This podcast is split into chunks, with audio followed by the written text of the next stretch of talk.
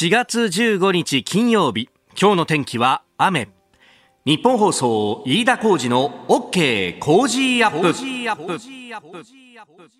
朝6時を過ぎました。おはようございます。日本放送アナウンサーの飯田浩二です。おはようございます。日本放送アナウンサーの新業一華です。日本放送飯田浩二の OK 工事アップ。この後8時まで生放送ですえー、今日はね、もうひんやりとした朝を迎えておりまして、えー、日本放送屋上の温度計が10度割っておりますね。9.8度。はい。ねいやあの、本当この時期に似合わぬ寒さというところで。そうなんですよね。この後ほとんど気温上がらなくて、ね、東京都心予想最高気温が11度ということで、これあの2月中旬並みから3月上旬並みなんですよね。ああ。いや、だからさ、もう今日はさすがにこれズボン下もう一回出さなきゃダメだなっていうことことで、えー、えー、ちゃんと履いてきましたよ。私もちょっと今日は冬物のコートまだギリギリクリーニング出してなかったので、本当だよね。厚手のを出しましたね。そういうことにね、あとマフラー引っ張り出したりとかさ、ね、ちょっと今日は着るもので調整しないと、これは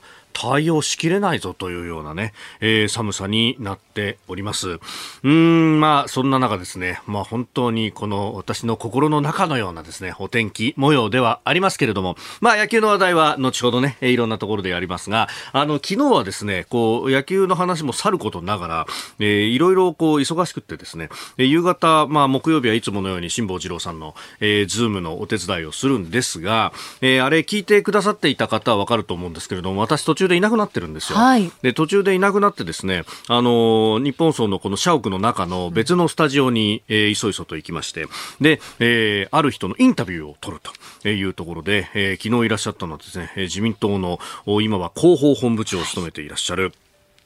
河野太郎さん。ね。えー、河野さんにですね30分ぐらいお時間をいただいて結構じっくりと、えー、お話をね、えー、聞いてきました。いやーなんというかねキレッキレという感じで、はあはあ、うん、もうねあのー、ぐいぐいとまあいろんな政策外交もそうだし内政についてっていうのもね、えー、いろんなこと担当されてらっしゃいましたんでその辺をこう少し聞くとですねもうぶわーっと出てくるという感じで、えーえー、いろいろとこう思うところがあるんだなっていうのが伝わってくるえー、ところでありましたんで、来週のですね、木曜日、金曜日、えー、21、22と、この、インタビューの模様をね、お送りいたしますので、ぜひ、お聞きいただければと思います。で、まあ、来週は、外交、経済から外交安全保障までどうなる日本工事ワールドウォッチということで、えー、ゲストがですね、高市早苗政調会長と河野太郎広報本部長という、はい、まあ、自民党の、えー、重鎮二人ということになるんですけれども、これくしくもですね、えー、去年の総裁選で敗れたお二人という、敗れた2人がじゃあ半年経ってどういう気持ちでいるのかというですね、あるいはどうやってこう、向き合って政治に、政局に、政策に向き合っているのかっていうのがね、こう、やっぱ聞かずとも、そこはね、あの、当然ながら、もうてっぺん目指している人たちで、一度は敗れたけれども次はっていうところは当然ながら気持ちにある中でですね、やってると思いますんで、まあそういう意味でもリアルなところがわかりますね。えー、えー、ぜひお聞きいただけると思います。で、あのー、こんなね、ラインナップでやるぞっていうのは、もう前々から、もう会社内では共有されていて、で、いよいよね、先週あたりから発表という形になってたんですが、あの、ある時ですね、え、えー、あるプロデューサーから声をかけられまして、はい、いだ、あの、今度の工事は何？高市さんと河野さんなの？って言ってですね、えー、そのプロデューサーが、えー、お昼の番組の担当なんですよ。もしかして何？清水美智子さんなんじゃないかっていう実は なんでわかったんだよ。いや、ピンときましたよ。お昼の番組といえばですよね。そうそうそうそう。このお二人はくしくも清水さんのレパートリー中のレパートリーみたいな本で、特にここ半年というか、去年の総裁選の頃にはですね、これが飯、これで飯が食えるということで、うひゃうひゃ言ってたんですけど、そう、だから、そのプロデューサーが、これはさ、ビバリーに対する振りなんだよな、っていう。高市さんと河野さんで、はい、要するにこれ結局清水さんですって言いたいんだろみたいな。いやいや、そういうわけじゃなくて、結構みんな真面目に考えたんだよっていうところなんです。そこに飯田さんのね、飯田総理が入れば。やっぱりしっかりと。そう。そうじゃないよ。もう成立しますからね、それで。あのね、そんなね、そんな見えすいたフェイクニュースを流すわけじゃないですからね。はい、ちゃんとした番組をね、来週ありますんで。インタビューね、してきましたので、飯田さんが。そうそうそうそう、はい、一応ちゃんとインタビューしてるし、ええ、で、あの、それに立ち会ったですね、スタッフもいるし、証拠の写真もちゃんと撮ってきてますんで、え一応ちゃんと本人が出るということはね。はい、そうです。そう。それを聞いた瞬間に、あれ、まずいな、これと。聞く人が聞いた場合に。もしかしてそうそうそう。いろんなこう疑念を感じさせるラインナップになってしまったのかというふうにも思いましたが。そう、しかもね、昨日、あの、河野さん、早速ツイートをしてくださって。ねねねいや、さすが SNS 使いの達人だなというね、えー、隙間時間でパパってやるんだってことはおっしゃってたんですが、やっぱそうなんだなというね。えー、まあ、あの、来週ぜひですね、お楽しみいただければと思います。えー、まあね、細かい、あの、来週のね、ラインナップ等々は後ほどまたご紹介いたしますが、えー、1個、えー、1ケース50人の方にも当たりますんで、ぜひ来週お聞きいただければと思います。もちろんですね、えー、ラジオのみならず、ラジコ、ポッドキャスト、YouTube、何で聞いても朝、平日6時から8時に日本放送を聞いたことは変わりがないというのは、えー、ご承知おきだと思いますが、一つよろしくお願いします。あなたの声を届けますリスナーズオピニオンニュースについてあるいは番組についてですね感想などお寄せいただければと思います。ぜひメールやツイッターでお寄せください。今朝のコメンテーターは評論家宮崎哲也さん日本放送関西社からのご出演です。え6時半過ぎからご登場ですがまずですね昨日自公両党が物価高への対策を提言ということで、総理に提言書を手渡しに行っております、それから6時50分分過ぎニュース7時またぎのコーナーですけれども、えー、我々は今どんな戦いに参戦しているのか。あの前回ご出演の時もですねこのテーマでお話をいただきましたが続編という形です、えー、それからあおはようニュースネットワークのゾーン、えー、ロシアの潜水艦、えー、日本海でミサイル演習を行ったというニュースそれからフィンランドとスウェーデンが NATO 加盟に前向きと、えー、数週間のうちにももう加盟申請をするんじゃないかというようなことまで出てきております、えー、そして今ニュースにもありましたが北朝鮮の太陽説について、えー、そしてスクープアップのゾーンではいわゆる文通費文書交通費を見直す法案今日成立へというニュースを取り上げます。ここが気になるのコーナーです。スタジオ長官各紙が入ってまいりました。えー、ウクライナ情勢、えー、等々というところ、一面トップというところが多いですね。えー、朝日新聞戦争犯罪本格調査へ国際刑事裁、えー、検察官がブチャに入ったということ、そして、えー、ブチャで、取材をしている記者の方のリポートなども含めて、えー、書いてあります。骨折した遺体というのが次々に収容されているであるとか、あるいは、えー、住民の方々のね、えー、インタビューなども結構豊富に載っていますけれども、まあ、その中、えー、数々の証言、まあ、これからね、えー、それについて、えーいろいろと検証がなされるところであろうと思いますが、えー、ロシアに親族がいたり、あるいはロシア語を話す人は、えー、狙わずにウクライナ語を話す若者が次々と殺されたというようなね、えー、ことも言われていて、そうすると、あの属性によって、えー、選んで殺害ということこれが組織的に行われたということになると、えー、ジェノサイド認定にも近づいていくということで、えー、あろうというふうに記事でも書いてあります、えー、それからあこの影響ですけれども毎日新聞一面、えー、ロシアがバルト海に核配備したということで、えー、NATO にフィンランドスウェーデンという2カ国が加盟した場合にはそうしたことも辞さないということが出てきて、えー、おります。まあ、あの、フィンランド、スウェーデンの NATO 加盟、えー、うんぬんというところ、後ほどね、えー、今日のコメンテーター、えー、宮崎哲也さんともまた深めていこうと思っております。えー、それからですね、まあ、各紙、読売一面トップ、それから、あの、産経は一面の方でも載せておりますが、えー、ロシアの機関フラッグシップにミサイル攻撃と、えー、ウクライナマリウポリ防衛、ロシアは制圧加速ということで、うん、ロシア海軍のですね、大型ミサイル巡洋艦のモスクワという船が、えー、地上からですね、あの、地対艦ミサイルでもって、ネプチューンという地対艦ミサイルだそうですけれども、えー、これで、えー、まあ、あ重大な損傷を受けたというふうになっております。まあ、ロシア側もですね、重大な損傷というふうになってるんですが、まあ、ミサイルそのもので船を沈めることってのはなかななかできないんですけれども、えー、弾薬、この船が積んでいる弾薬に誘爆を起こしてですね、で、総員体感という形になったということが昨日のうちで報じられました。総員体感というだけでも、しかもこう、機関、これ、司令部機能もついている、えー、ものが、あそうなったということで、まあ、かなりそれだけでも大失態なんですけど、えー、先ほど速報が入ってきまして、えー、タス通信などによると、えー、ロシア国防省は14日、艦上の火災で弾薬が爆発し、重大な損傷を被った黒海艦隊旗艦の巡洋艦モスクワが沈没したと明らかにしました。えー、ウクライナ軍はあこのモスクワを巡航ミサイルで攻撃したと発表していたということで、まあ、あのロシア側の発表とウクライナ側の発表は、まあ、当然ながら異なるというところなんですが、まあ、これやっぱりあの詳しい人がネット上にはいっぱいいてですね、まあ、その人たちがもうあっという間にこう丸裸にするみたいないろんな情報がこう今はね、えー、出てきますんででどうやらなんですけれども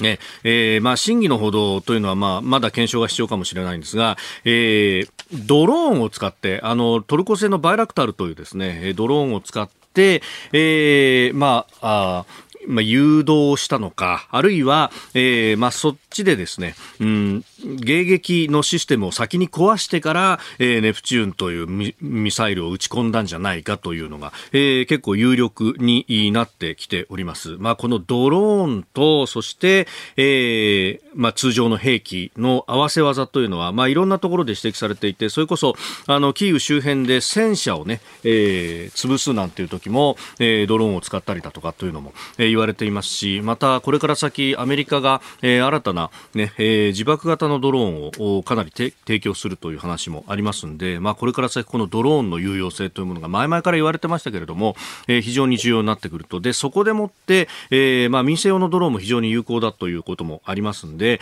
えー、じゃあ日本国内で、えー、どういうものが作れるのかっていうのはこれは全く人事ではなく考えなくてはいけないし、えー、変態を組んでやってくるというのは隣の中国は、えー、相当研究に研究を重ねているということもありますので、えー、少しずつこの戦いの形というのが変わっているなというのが分かるニュースでもあります。この時間からコメンテーターの方々ご登場です。えー、今朝は日本放送関西支社大阪からご登場、評論家宮崎哲也さんです。おはようございます。おはようございます。おはようございます。よろしくお願いします。よろしくお願いします。えー、大阪。大阪はね、はい。はい、今はね、えー、えー、あの、ちょっとここの支社に入る前は、はい。えー、外がでねなんかね台風みたいな感じだったあ結構風も強いですか？風は強くないんだけどほら、ええ、あ生暖かくて寒寒くなくて雨が降っていてこれ夏の台風あら。穏やかな台風みたいな感じだなっていうふうに。だいぶ違いますね。関東と東京今有楽町9.4度しかないんですよああじゃあ寒いんだ。寒いですね。だいぶ違いますね。だいぶなんか違いますね、えー、もう関西はどうですか？あの 聞くのもあれなんですけど、えー、やっぱりあれですね。阪神のですね、えー、えっと快進撃じゃないでしょうか快進撃。もう本当にね、勝率0割6分何厘で、もう大阪のね、市街局番ですよ。0割6分3厘ですよね、うん。もうちょっと行くと関ヶ原を超えてしまうんですよ。うん、いつ東京においでになるか。03。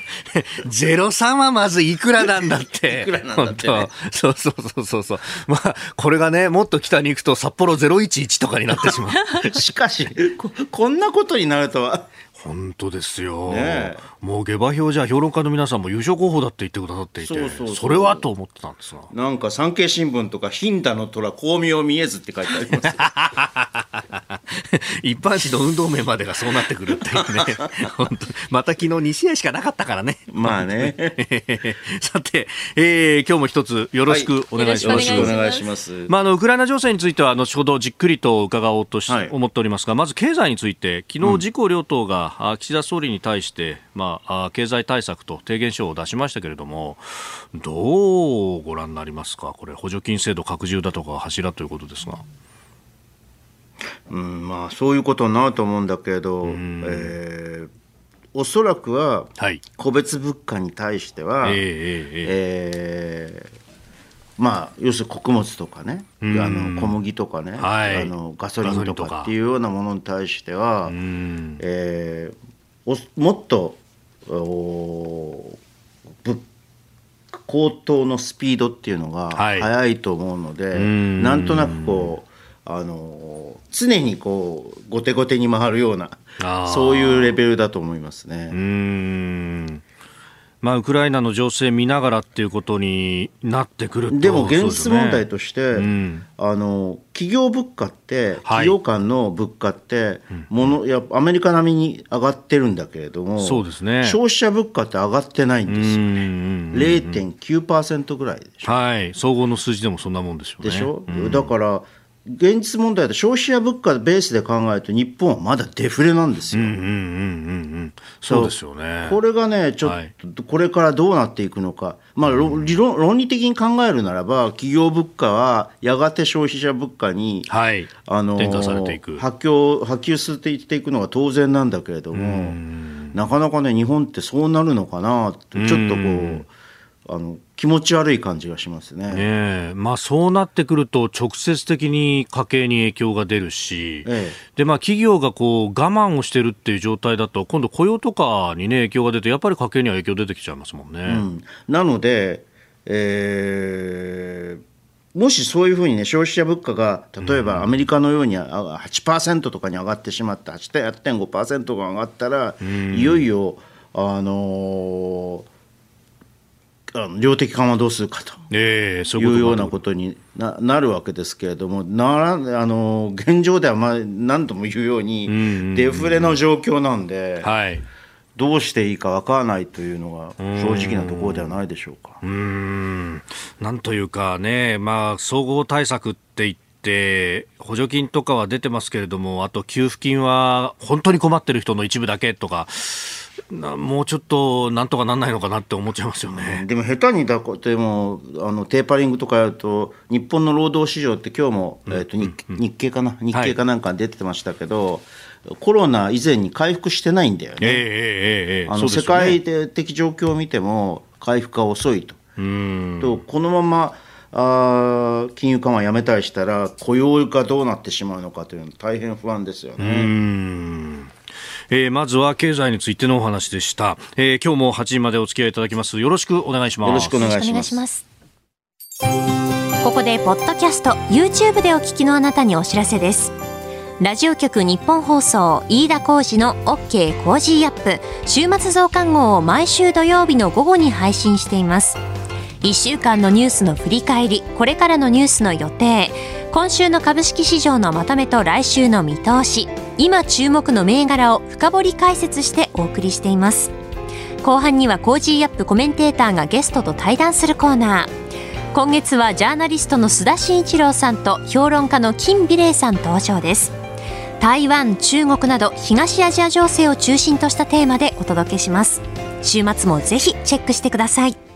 あなたと一緒にニュースを考える飯田浩二の OK 工事アップ。この時間から7時をまたいでニュースをがっつりと掘り下げてまいります。今朝のコメンテーターは、日本放送関西支社大阪からのご登場です。評論家宮崎哲也さんです。宮崎さんよろしくお願いします。よろしくお願いします。えー、さて株と為替の値動きをお伝えしておきます、えー、ニューヨーク株式市場ダウ平均株価14日ですが、えー、前の日と比べて113ドル36セント安い。3万4451ドル23セントで取引を終えました。ハイテク銘柄中心のナスダック総合指数ですが292.51ポイント下がって1万3351.08でした。一方、円相場ですが、1ドル125円90銭付近で取引されているということであります。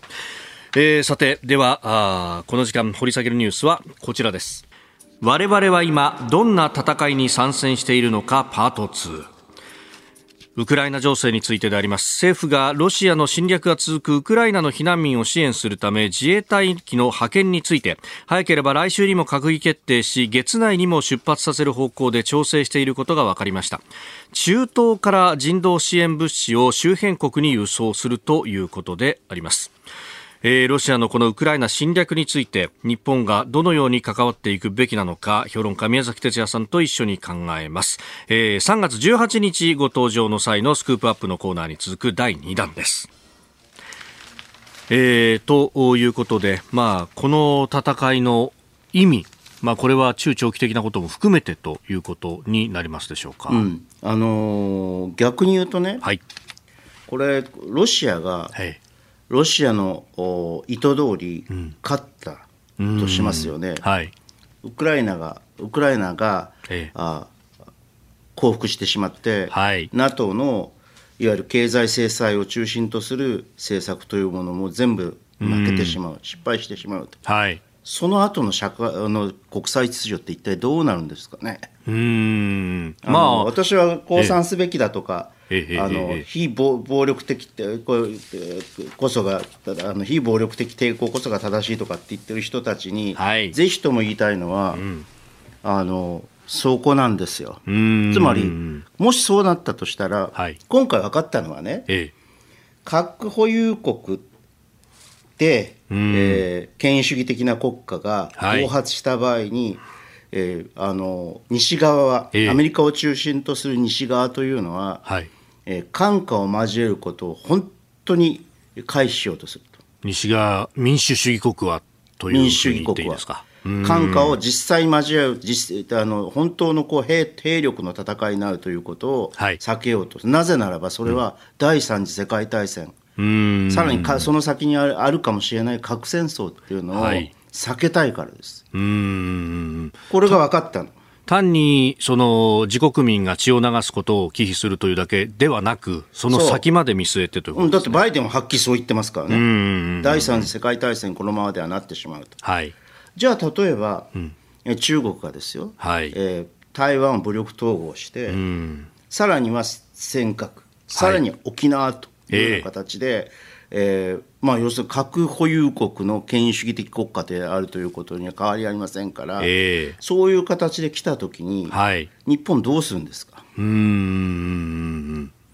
日米同盟を頼ってというような日米同盟を頼ったって、どうやら、えー、あそう簡単に兵を送ってくれるということではなさそうだということは今回分かったわけ、はい、そうすると、このね、はい経済制裁を中心にした、まあ、ウクライナの戦いは、はい、あの自国のことだから置くとして、国際的に、ええ、あのこの経済制裁を中心とした、このあの戦いに勝ち抜かなければ、あの本当に日本はあのそれこそ、はい、あの重武装の。さらに言うならば、はい、核シェアリングとか核武装まで視野に入れなければならないような国でないと国を守れないと。いうことになってしまいますよね。うん。国際的な助けが頼りにならないということであれば、もう個別的な自衛権で全部守るんだとまあ、あの幸いにも、私はこの経済政策、はい、制裁を中心とした新しい戦争形態と、これはね、あのバイデン氏はこの制裁というのは軍事力に匹敵する破壊力を持つ新しい種類の economic statecraft 経済的手段を用いた外交術だとい。うふうに言ってます。これが功を操作してロシアの行動を変えさせることができなければ、うん、えー、これはね日本としては本当に危機的な状況というのが高まってしまうということをですね、はい、あのでまあ、要するに世界情勢も同じなわけ、えー、あのどんどん軍事力を増強したたり、うん、えー、例えば北欧諸国が安保ああの安保中立という立場を変えて、はい、NATO に加盟しようとしているということを見れば分かるように、うん、あの現状でもね、えー、もしこれが,、があのウクライナがあの降参してしまうと、うん、NATO の経済制裁も負けてしまうということになったら、はい、あのもうまさにこう19世紀、20世紀前半的なですね、はい、世界秩序に戻ってしまうわけですよ。それを許していいのか。うんこれはね、例えばやっぱ9条を擁護したい方々にぜひとも言いたいんだけれど、これはね、 economic statecraft というのは、つまり、あの軍事力を中心と軍事力を中心とした、はい、まあ、戦争ではなくて、この経済。的な手段を用いた外交術ということによってせくて日本は自国を守っていくという。そういうふうに言ってきたじゃないですか。うんうんうん。もともとそうですね。球場上支持者は。武力を使わないんだと。そう。うん、で、それを、それがどのくらい力があるのかっていうことを、はい、今見せようとしてるわけですよ。うんうんうんうん。ね。うん、あの、ぜひとも私はこう、あの平和をもの望むですね、はい、えーあの大球場支持者にもぜひともこの経済制裁を中心とする新しい形態の戦いというのは支持していただかなければ。と私は思いますけどね、うん、もうその意味で言うと、本当、ロシア、ウクライナが向かい合っているという、まあ、現状のこの戦場の悲惨さというものがいろいろ報じられるので、そこにこう目がいきますけど、それをこう見ている他の権威主義国だとか、もっと広い視野で見なければいけないと。えー、ということで、まあ、ロシア、ウクライナの向き合いというのももちろんそこも大事ですけれども、まあ、それ以上に、えー、時間軸として長い視野、その後の秩序であったりだとか、あるいはこの状況というものを他の権威主義国がどう見ているかということも含めて、まあ、日本で考えれば当然ながら中国ということになりますが、ええ。そういう、まあ、当然これはあのあの最近新聞にはようやくで出るよそういう論説が出るようになったんだけれども、はい、これは中国は、うん、非常な強い関心を持って、えー、これを見てるわけですね。ただ、要するにね中国は構造的にね、はい、あの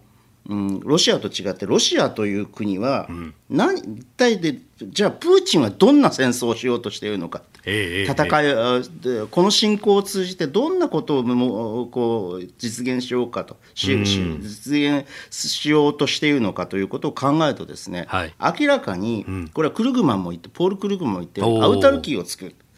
閉鎖的で自律的な経済圏を作ると。いうことが彼の目的なわけですよ。どんどんこう経済沈んでいってあのこの戦争の前から沈んでいってきたので、はい、これなんとかしなければいけない。そのために1991年、はい、つまり、えー、ソビエトロシアが崩壊する以前の状況にハントと、はい、あの影響権というものを作って閉鎖的な経済圏を、閉鎖的でありかつ自律的な経済圏を作るというのが彼のね、はい、あの最終目的なわけ。かつてのソビエト圏。ソビエト圏の。ああそこのコアの部分が、まあ、ウクライナであり、そしてあのコーカサスのあたりでありと。そう。でこれはこれ以上、NATO を NATO があのかつての影響権とか、はい、かつてのハントであった独立した共和国とかにしこうどんどん浸透してきた、本当に彼彼はもう要するに、中国の10分の1しか、うん、あののロシアというのは、はい、日本の3.6分の1、えー、アメリカの20分の1しか経済力のない国ですから、うん。はい、もう完全に従属してしまう、もうもうあの大国になる可能性という、大国ですらなくて、中,、うん、中国ぐらいのこう経済力しかないわけですよ。それをなんとかそれでは我慢ができないと、えー、あのかつての大ロシアを別に目指すわけじゃないけれども、はい、とにかく確固とした地位をと持っていなければならないというふうにプーチンは考えて、うん、1991年の前まで時計の針をこう戻そうとしてるわけ。ね、だからそれをですねどうやって阻止するかっていうことがあのだってそれはもう独立してしまって主権国家になっている国々があるし、えー、例えばバルト三国とか、ポーランドとかっていうのは何としても守らなければいけない、あの自由主義権として守らなきゃ自由民主主義権として守らなきゃいけないわけでしょ。だからそういうことでその後にロシアというのはやっぱりあの一一この注意国として、うん、えー、世界的なこう経済秩序の中に入れなければいけないわけですよ。はい、あのこういう暴発とかしないようにね。でそういうこういう可能性っていうのをおこの戦後っていうのは追求していくべきだというふうに私は思いますけどね。暴発しないように包摂を最後はしていかなきゃならない最最終的には包摂すると。でそれはもちろん中国も包摂すると。いう形でないと私たちの安全というのは守ることができないと。ただ単に蹴り出すだけではだめだということですね。そうそう、そういうことです。だから、そこまで視野に入れて、はい、もちろんね、ウクライナでやってロシアがやっている残虐行為というのは、はい、これはもう明白な国際法違反であって、うん、えー、あの戦争犯罪ですよ。えー、これはね、えー、ちゃんとと問わなければいけないし、そこに対して批判すると、倫理的に批判するというのは重要なんだけれども、うんうん、あのそれのみならず、はいえー、我々はこの本当にこう現代史の転換点に、うん、あの来ているということをここで一つ心配なのが、先ほど西側諸国は、その直接関係を交えることに非常に危機的だという話と、ええ、もう一つ西側のそのある意味弱い脇腹として、選挙が来ると、この度に政策が変わってしまう、ね、最大の懸念点は、うん、フランス大統領選挙ですよ。いよいよ24日に決選投票、ルペン氏対マクロン氏現役。ええ、これでね、もしルペン氏が、えー、勝利するというようなことになれば、マクロン氏が敗北するということようなこと。私はね、うん、マクロンという指あの指導者は、はい、この番組でもよしくご存知の通り、ええ、全く評価してないんだけれども、この新自由主義は何だという話をされて思ってるんだけれども、はい、だからといって、うんうん、あのー、その今回負けてもらっては本当に困るなぜならルペン氏はもう NATO からの離脱を主張しているような人で、完全にこう人形が崩れてしまうんですよ。プーチンとも相当仲いいとも言われてますもんね、はい、おはようニュースネットワーク。この時間取り上げるニュースはこちらです。ロシアの潜水艦が日本海でミサイル演習ロシア太平洋艦隊の潜水艦2隻が14日日本海で巡航ミサイルカリブルの発射実験を行いました。日本海では海上自衛隊がアメリカ海軍の原子力空母空母打撃軍と共同訓練を実施中で日米を牽制する狙いがあるとみられております。まあ、この海事のみならず空事も含めてアメリカの原子力空母、えー、とやっているとエイブラハム・リンカーンとやっているということであります、うん、まあ、その辺を睨んでしかしこんないろんな正面でってねやって やる余裕があるのかとも思いますが。余裕あの勢力をね、はい。えっと、あのアジアから、東アジアから、あのウクライナに移しているという話があるので、まあ、要するにここで、そういうこのはいうこの情報が出ているので、あの存在感を示しておかないと力の空白を作ってしまうと。はい、いうことを恐れたということが一つ理由としてあると思います。だから一応結構孤児ですね。ええ、俺はここにいるぞというこういう孤児。それと同時に、まあ、言うまでもなく牽制。これは日米を牽制すると同時に、はい、共同訓練に対するこの牽制であると同時に、やっぱり日本に対する経済制裁、アジアでほぼ唯一と言っていいほど、まあ、韓国も多少ないとも、はい、はやってるはいるけれども、えー、最も最前線に立っているのは、はい、あの日本ですから、その日本があに対する牽制ということはあるでしょうね。はい、まあ、私は今日あの想定の範囲内だろうと。このくらいのことはやるだろうとは思ってましたけどね。えー、まあ、今回は本当に威嚇という形で、まあ、発射演習は行ったけれども、まあ、直接撃ってくるみたいなことは当然ながらね、すぐには考えられないこともあるし。えー、だからまあ、それだけ日本はアジアで目立っていった存在なので、はい、このくらいのことはやると。特に動揺することはないと思いますけどね。うんまあ、今回のこのね、えーまあ、日米の演習であったりとか、あるいはあの米韓の演習もこう控えているというような話もありますけれども、まあ、このあたり、東アジアへの波及ということを考えると、各国、やっぱり備えておかなければいけないということになってきますか？まあ、もちろんそこは備えはぜひあの必要だし、先ほどね、誤解ちょっとね、誤解されるといけないからだけれども、はい、あの諸外国は経済制裁を中心とした先ほども言ったように economic statecraft という手法を使って、はい。経済的な手段を使った外交術ということを使って、ロシアに圧力をかけて、強烈な圧力をかけて、まだまだこれ、まだまだいくつもの手が、手段がありますから、これはね、実は今の手段というのは、ものすごくかつてない経済制裁なんだけど、はい、まだ首の皮1枚ぐらい残している感じなんですよ。ギリギリで止めてると寸止めっていう感じなんだけどまだやれますから。まだまだまだ余地がある。本当に本当にこうあのー致命的なことはまだやってませんから、まあ、そこを考えると、はい、あのまあ、日本もね、ほら、サハリン2とかね、あのアークティック LNG2 とかね、はい、まだまだやってあのやめてないからね。そうですね、やめてないですね。だから、そういった意味では、はい、あの非常にこう興味深いんだけれどこのこの対応というのは興味深いというか予定予想の範囲なんだないんだけど、はい、あの国民がもし当事国になった場合、にあの日本国がウクライナのように戦わなきゃいけないということは当然。当事国になった場合はね。はい諸外国は経済制裁で加勢してくれると。いう、えー、そういう形になるとなるでしょうね。だから備えは絶対必要です。うん。まあそうですよね。あのウクライナだって今もう兵器をとにかくもう届けてくれっていうふうに言ってるのは、まあ、備えた部分はあるけれども、それだけでも足らなくなってきたという。そうそうそう、しかもこれ、ウクライナがもう降参してしまったら、ええ、あの諸外国がこのかそれをこうこう支援する。加勢するっていうことはできなくなるじゃないですか。うん、だからそれは日本ががもしあの攻められた場合も同じことですから。えーまあ、そこでねあの兵を実際に出してみたいなことっていうのはできないわけですもんね。私はね、あの非常にハードルが高いと思います。これは自国のこうあの、うん、自国が核戦争にさらされるというこの危険性をしてまで、はい。えー、西側諸国がな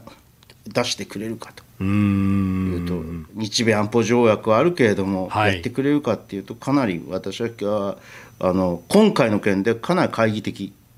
うんうん。まあ、確かに台湾などで世論調査をしてもこのアメリカに対する信頼というのがウクライナの件でかなりガタ落ちになっていると本当に出してくれるのかというのが相当疑問になってきたという話も、だからやっぱり経済制裁が、今回の経済政策を中心とした戦いっていうのがどのくらい力を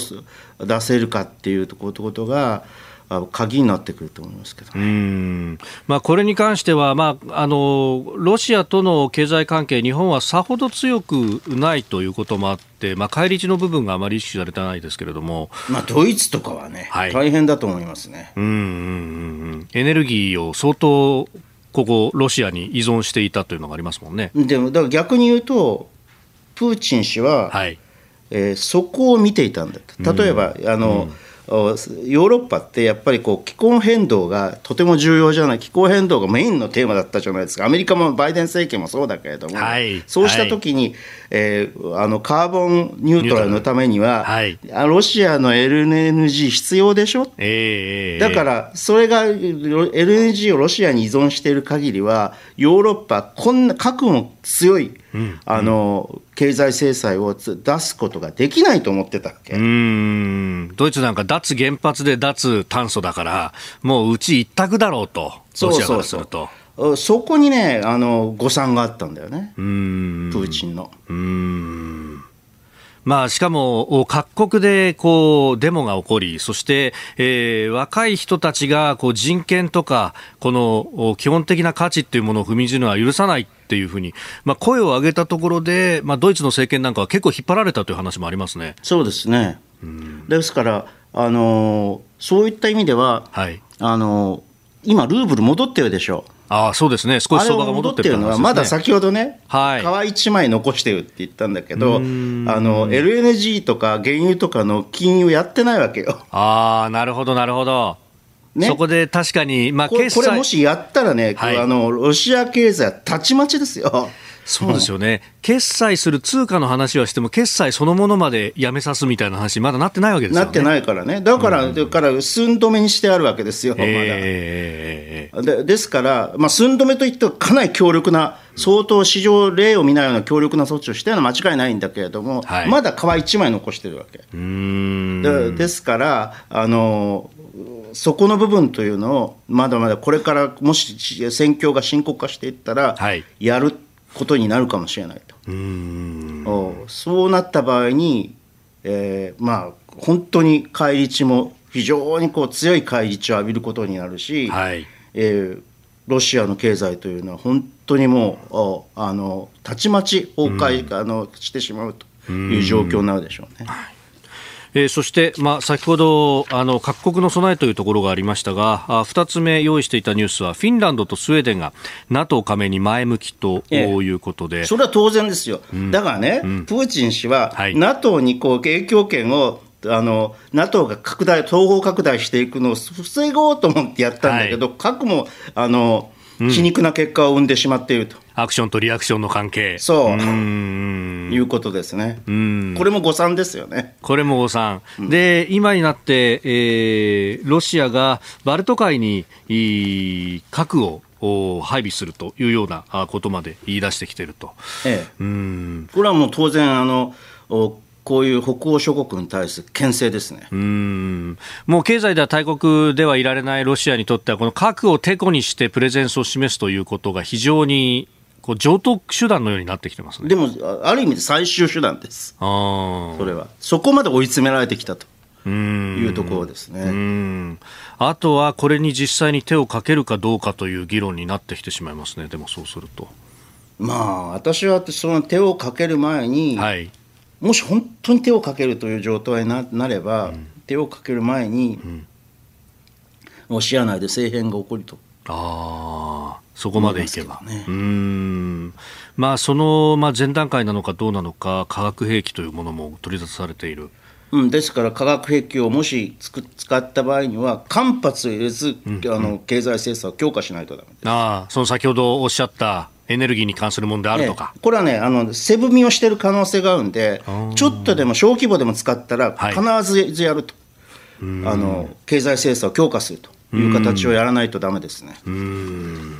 えー、そして来週は渾身の特別企画、経済から外交安全保障までどうなる日本工事ワールドウォッチ、高市早苗自民党政調会長と河野太郎自民党広報本部長登場となります。はい、えー、コメンテーター6時半、6時前半からえー、登場です。18日月曜日ジャーナリスト須田慎一郎さん。19日火曜日外交評論家内閣官房参与三宅邦彦さん。20日水曜日作家で自由民主党参議院議員の宮あ青山茂春さん、えー、そして21日木曜日ですが、えー、明治大学教授で経済学者飯田康之さん、えー、22日金曜日は青山学院大学客員教授でジャーナリストの峰村健二さんです。はい。さらにプレゼントはイーチコ下町のハイボールゴールデンブレンドを50人の方に一人ワンケース当たります。地上波の日本放送はもちろん、ポッドキャストや YouTube、ラジコのタイムフリーなどでもチェックをお願いします。うん、そして同じくポッドキャストで配信しているプログラム、日本放送報道記者レポート2022のお知らせです。日本放送の報道記者が政治、経済、事件や災害など、日々取材して足で稼いだ現場の生きた情報を毎週木曜日の午後に更新しています。今週はウクライナ情勢素朴な疑問。担当は日本放送畑中秀也記者です。来週は特に、特に、特に、飯田浩二の OK 工事アップをよろしくお願いします。続いて、教えてニュースキーワードです。北朝鮮の太陽節。北朝鮮は今日、民族最大の行事とされる故・キム・イルソン主席の誕生記念日太陽節を迎えました。110回目の節目にあたる今年を北朝鮮当局は革命的大刑事の年とし、祝賀行事を盛大に行っている模様です。核実験や弾道ミサイル発射を行う可能性もあるとみて、日米韓は警戒をしております。前々からあの衛星写真などで、えー、プンゲリなどでね、えー、かなり準備をしてるんじゃないかということが核実験の準備用意をしてるんじゃないかというふうに言われてますよね。もういついつ起こっても核実験をやってもおかしくないような、はい、そういう情勢ですけど、まあこの世界情勢がこの時期なんで、はい。えー、大変こう国際社会を刺激することになると思いますがまさに刺激すること自体が北朝鮮の目的とも言えるんで、はい、あのとにかく、えっと、あの例えばコロナとかね、はい、ウクライナとかに世界世論というのが、あ注目をして自分たちが無視されるというのが、はい軽視されるというのは一番北朝鮮にとって嫌なんですよ。だからそういった意味では私は核実験をやる可能性というのは大変高いと思いますけどね。うん。やはりここで弾頭の小型化をすることによっていろんなものに俺たちは乗せられるんだそうそう。まあ最大の目あの目標は、はい。えー、潜水艦搭載型核弾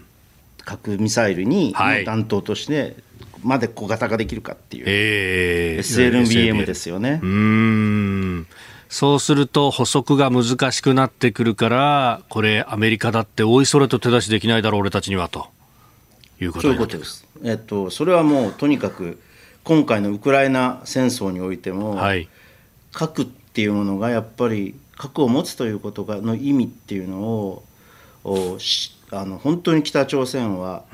かみしめてるはずですからその意味というのを。うん。私は何度も申し上げますが核を放棄することはこれでもう完全になくなったと。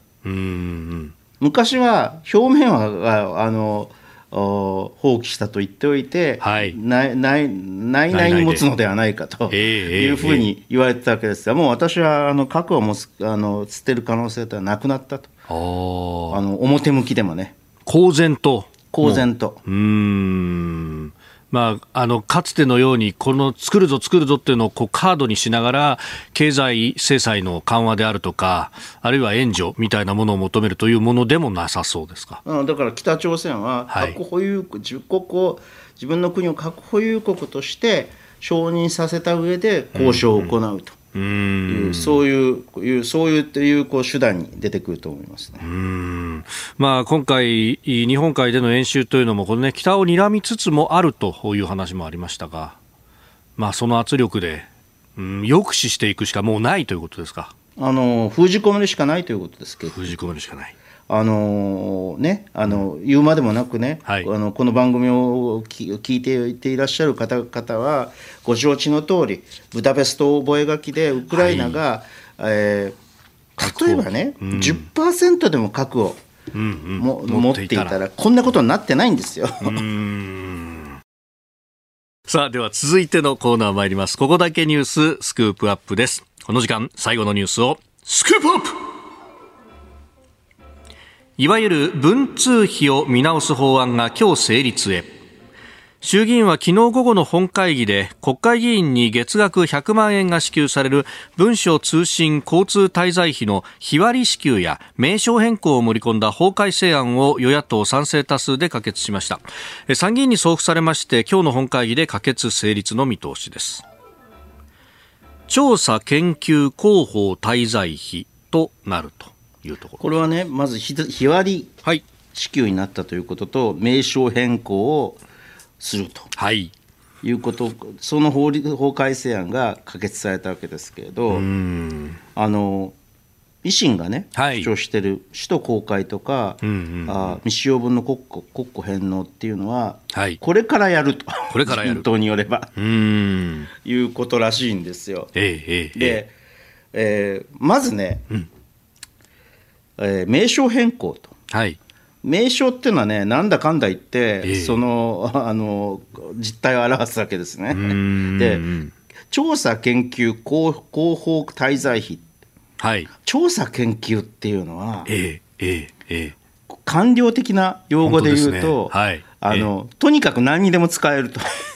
これ、あの、防衛省設置法に、ね、防衛省設置法の調査研究でいて、はい、どれだけ拡大解釈されて、ええ、あの、使われたことかっていうのを想起していただければ、そうですね。わかることですけど、まあ、それ以外でも本当に調査研究っていうのは範囲が広くて、えー、あの、これだったら文書通通信交通滞在費のがましだと言っても過言ではないくらいの。いや、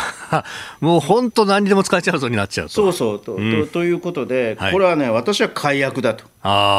思います。確かにね、これじゃあ、どんちゃん騒ぎをしても、いや、皆さんとこう話すことで調査研究なんですよって言えちゃうぞ。でしょ？ね、で、えーまあ、これからやるっていうんだけれど、はい、首都公開密なんか例えばね、そのあのー、首都公開に関しては、えー、うんあの自民党の中には例えばそのじゃあ閣僚がね、はい、誰かとあの、うんうん、会ったと時にかかった費用っていうのを、はい、こう中国とかロシアとかに知られてしまっていいのかみたいなことを言われて、い、やそんなさ閣僚なんだからさ、別ののお財布はいっぱいあるわけですよ。そういうことにでに使えるお財布というのは、はい、ななんでこのさの文書通信交通滞在費から議員に支給されるものか出さなきゃいけないんだって思いませんか、まあ、公務でっていうことであれば当然別の財布もあるだろうし。そうそう。えー、別に、あの議員でもまだまだまだまだ別の財布がいっぱいあるわけだから、まあ、特に閣僚になろうというようなあの有力者にはもっともっと別のお財布があるわけですから、ここから出さなきゃいけないなんてことは全くないわけ。だそんなことを言うような自民党議員がいるということを、だからあのな先は長いと思いますね。一見もっともらしいように聞こえるところがね、またね。もっともらしく聞こえるけど、こんなものに騙されるものかと。でもこれ、今回の議論が始まったっていうのも、あの衆議院選挙が10月の31日でしたが、もう月末にあって、それでもこう、ね、100倍もらえるっていうところから始まりました、でえー、今回、またこれが急がれたでもねあの、はい、これは飯田さんに申し上げておきたいんだけど、はい、もう別になんかそそ、そんなこと言う、社長困ることないんだけど、文書交通信交通滞在費っていうのは、うん、実は私のこう評論家人生からすると、はい、あの10年前も15年ぐらい前も、ずっとこれは問題視されてきたの。でなんとか改革しなきゃいけ改革しなきゃいけないというたびにこう、うんうんはい、あのシュルシュルシュルっとこう縮退していって消えてしまうっていう。うその度にこうメディアがこう注目するんですけど、はい、結局なんとなく流されていくっていうことが多かったんですよ。だからまあやっとこ今回本当に法案あの法改正案と成立というところまでいったので、はい、ええー、この機会を逃さずに、本当に抜本的に改革すべきだと思いますけどね。うん。このやっぱ首都公開未使用分の国個々返納など、まあ、今、先送りとなりましたけれども、まあ、これ、二人なり何なりで盛り込まれるかどうなのか、まあ、この先、続けていく努力っていうのをしなきゃ私は法さらなる法改正が必要だと思いますけどね。うんえー、今日のスクープアップはいわゆる文通費見直し法案成立へというニュースでありました。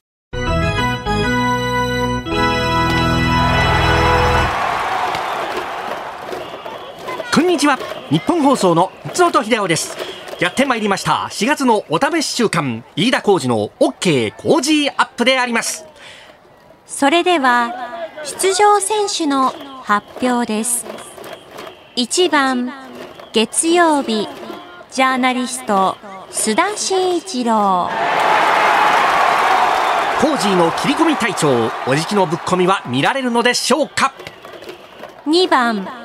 火曜日外交評論家三宅邦彦。北京中東ワシントン世界を渡り歩いた外交経験がものを言うのか？3番水曜日作家自由民主党参議院議員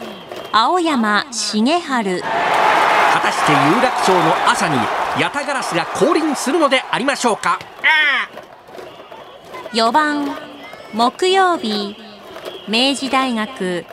飯田康之。通称ヤング飯田。この4月に晴れて教授に昇格しました。いわゆるその実力はどうか？5番金曜日ジャーナリスト峰村健二なんやかんやありましての電撃移籍。今後の活躍に期待しましょう。6番ゲスト高市早苗政調会長。さまざまな政策を生み出すまさに自由民主党のキーパーソンであります。7番ゲスト河野太郎広報本部長私八木とは違ってフォロワーの数がなんと240万人以上最強の SNS の使い手が登場です。8番パーソナリティ飯田浩二。最近では阪神の勝率とトークのキレが連動しています。頼むでほんま。9番新業一華女性アナウンサー界の喧嘩番長あるいは切り込み隊長と言われております。しかしながら後輩からは鬼軍曹と呼ばれているようであります。そのようなことは呼ばれておりません。余計なお世話です。え？ここでお聞きのお客様やお連れ様のお呼び出しを申し上げます。1都3県にお住まいの方で何らかのアンケート的なものが届いているという皆様、飯田浩司の OK コージーアップはニッポン放送で平日朝6時から8時に放送しています。細かいことは割愛させていただきますが、飯田浩司の OK コージーアップはニッポン放送で平日の朝6時から8時に放送です。ニッポン放送平日朝6時から8時。ニッポン放送平日朝6時から8時。ラジオで聞いても、ラジコで聞いても、ポッドキャストで聞いても、YouTube で聞いても、何で聞いても、まさにこの平日朝6時から8時に放送であります。10人目の選手はお聞きのあなたです。番組の勝利のためにも、ふるってご参加をよろしくお願いします。